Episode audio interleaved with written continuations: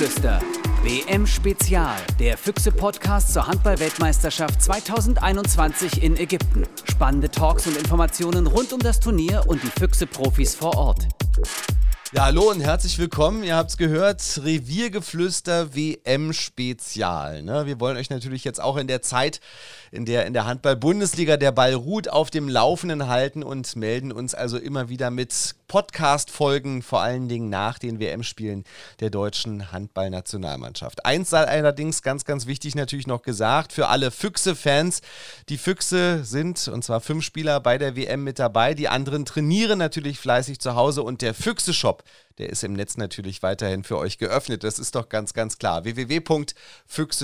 www.füchseshop.de. So, und jetzt müsst ihr natürlich erstmal nochmal wissen, wer das Wir eigentlich ist. Wir sind in diesem Falle einmal Kim Martin Hees, er ist Pressesprecher der Füchse und natürlich wegen der Corona-Pandemie via Computer zugeschaltet. Lieber Kim, ich grüße dich. Hallo. Hallo Till, ich grüße dich. Ja, und mein Name ist Till Mildebrat. Ich moderiere für euch den Podcast Reviergeflüster für die Füchse Berlin. So, jetzt wisst ihr also, wer wir sind. Und äh, wir kümmern uns jetzt natürlich einfach mal so ein bisschen um die Handball-WM in diesem wunderbaren Podcast Reviergeflüster WM-Spezial. Kim, bevor wir uns so ein bisschen mal dem Sportlichen widmen, äh, um diese WM in Ägypten gab es unheimlich viele Diskussionen, viele Stimmen, die sagten, Mensch, in der Corona-Zeit so ein Turnier auszurichten, muss das denn wirklich sein?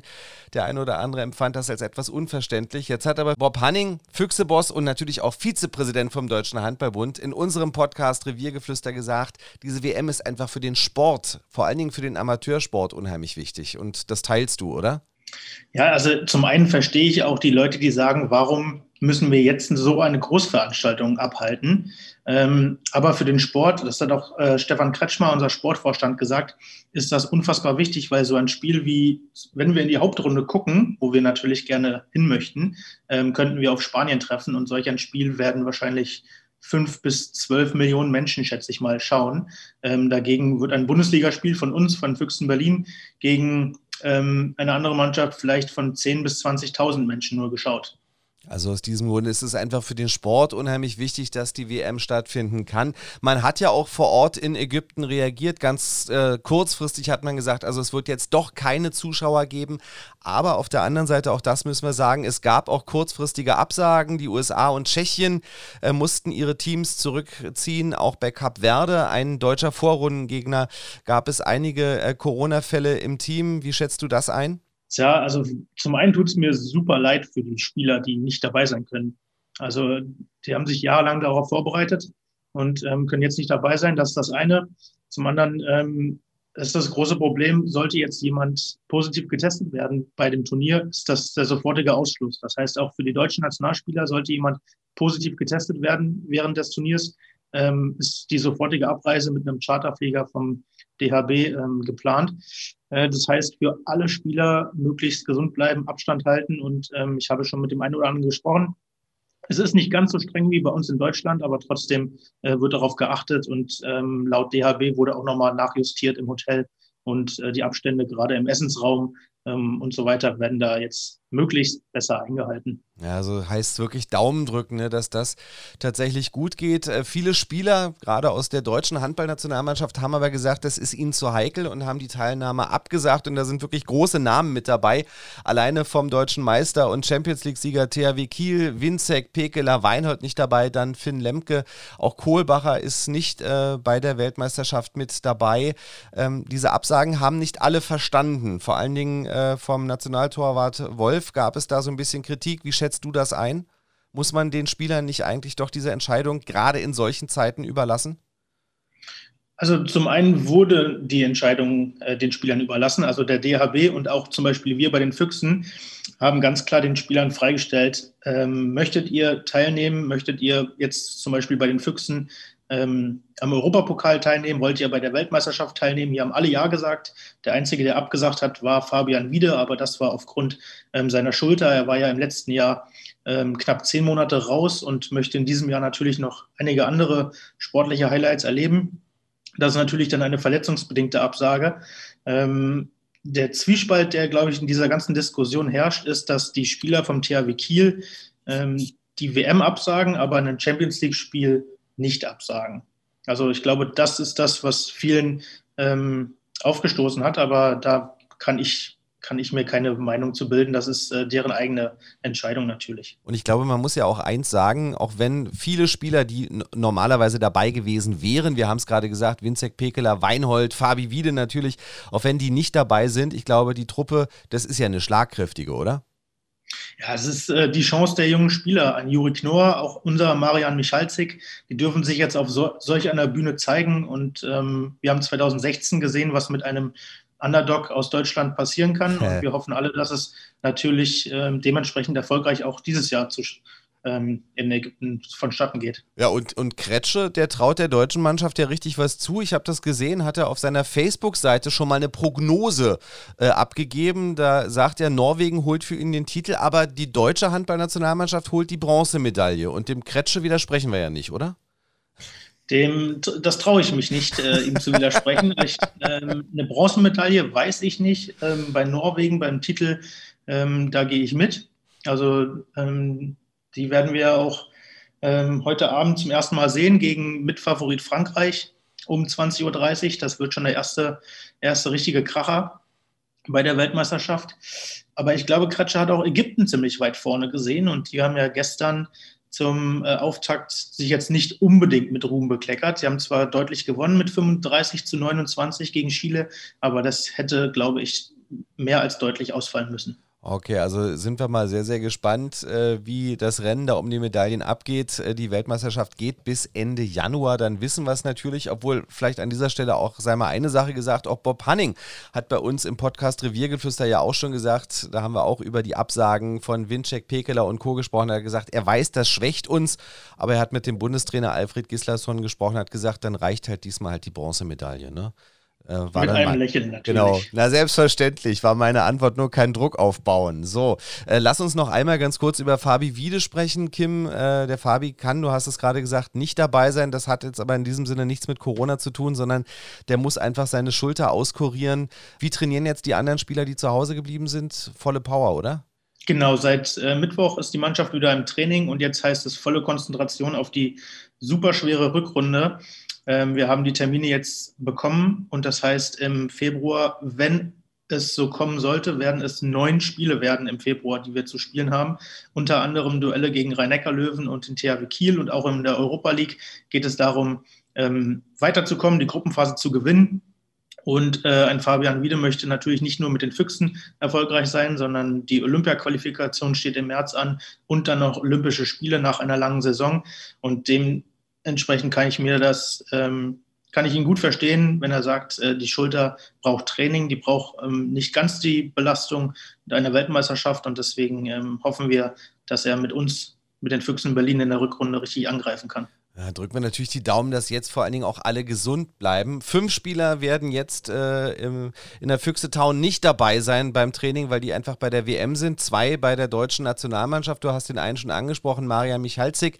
Der andere ist Paul Drucks. Ähm, wie siehst du persönlich deren Rolle für dieses Turnier? Ich glaube, gerade Paul äh, erhofft sich sicherlich äh, viel Zeit auf der Platte, oder? Ich glaube, sie können beide ihre Chance nutzen.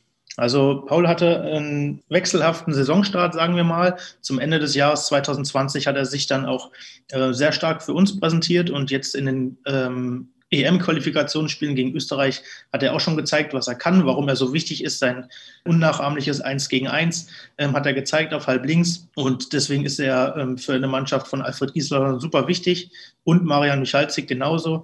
Ähm, als junger Spieler kann er sich präsentieren, ähm, kann auf der Mitte Regie führen, was er auch super gemacht hat. Auch in der Abwehr hat er stark gespielt und ich glaube, dass beide ähm, der deutschen Mannschaft sicher weiterhelfen können.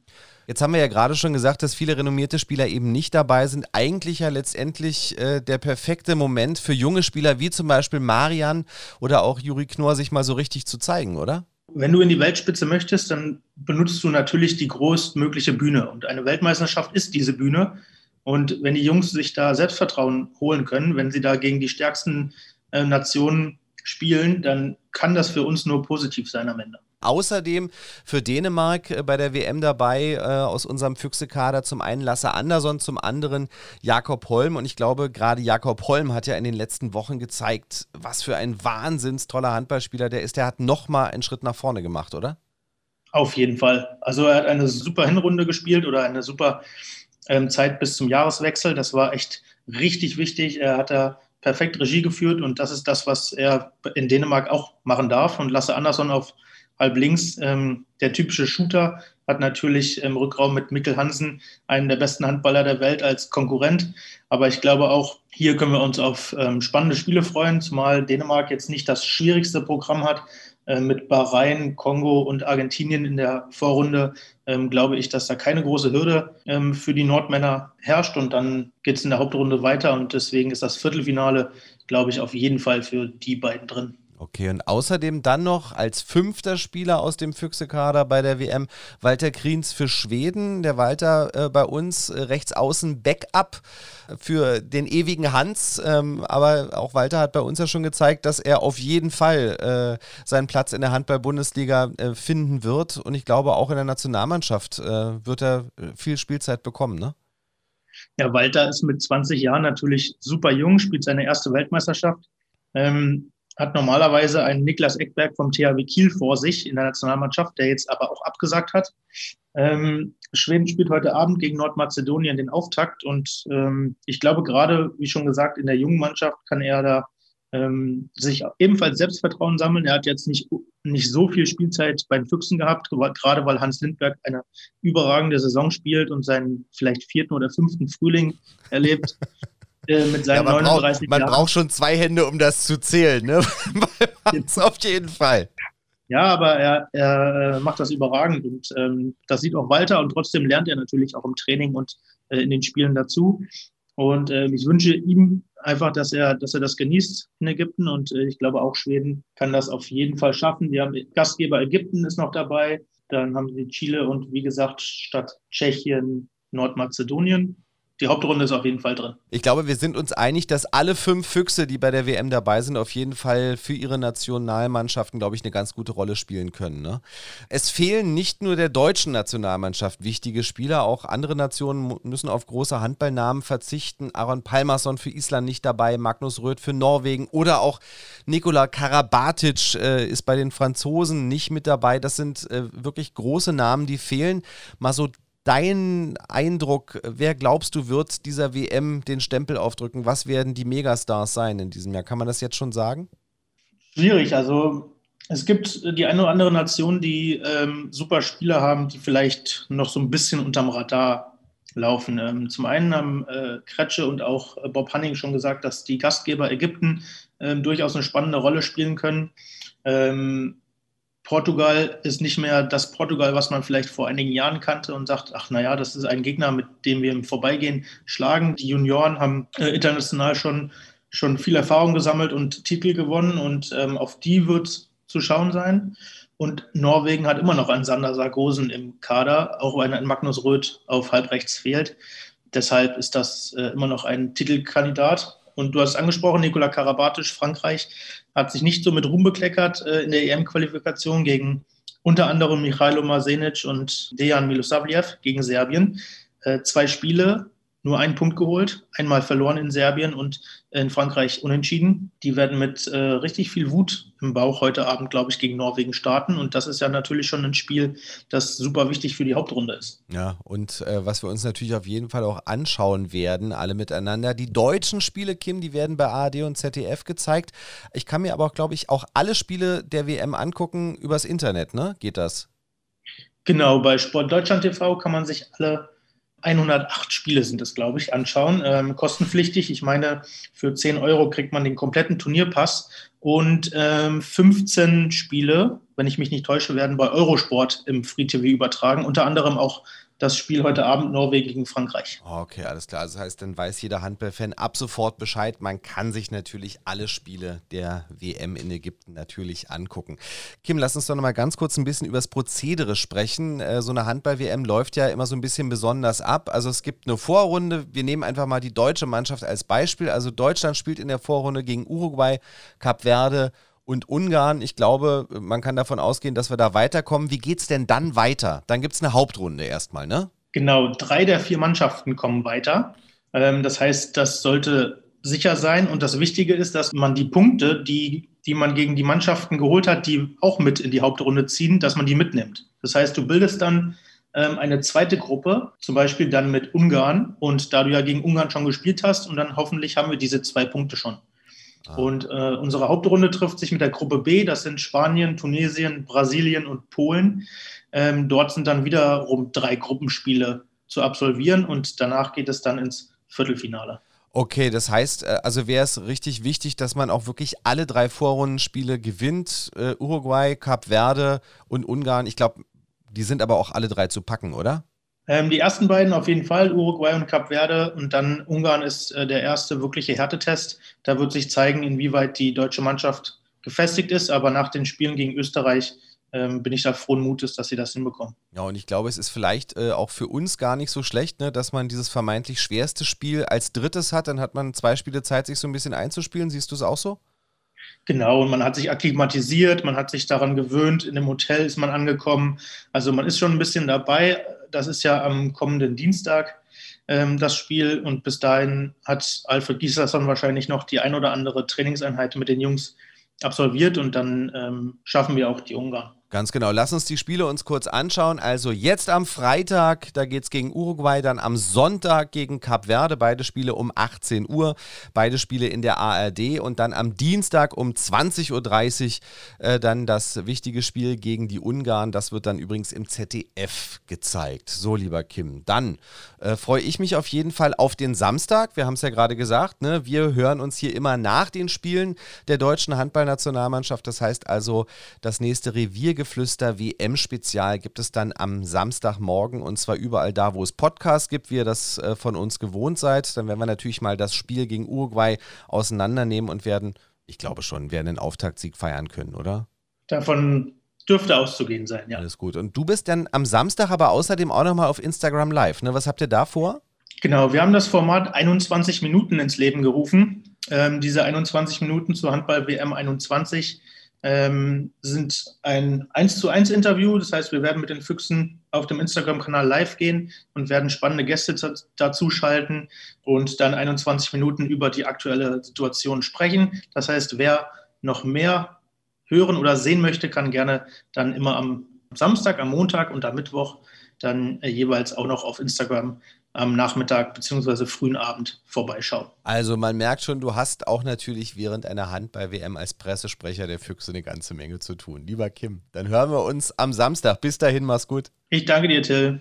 Und euch natürlich auch ein ganz, ganz herzliches Dankeschön, dass ihr euch das hier angehört habt. Das Reviergeflüster WM-Spezial. Und auch hier gilt natürlich einfach äh, gerne diesen Podcast abonnieren. Gerne natürlich Daumen hoch, wenn es gefallen hat. Und dann bleibt mir natürlich nur wie immer zu sagen, bleibt bitte gesund. Das war Reviergeflüster, der Füchse-Podcast. Spannende Talks und Informationen rund um die Füchse Berlin.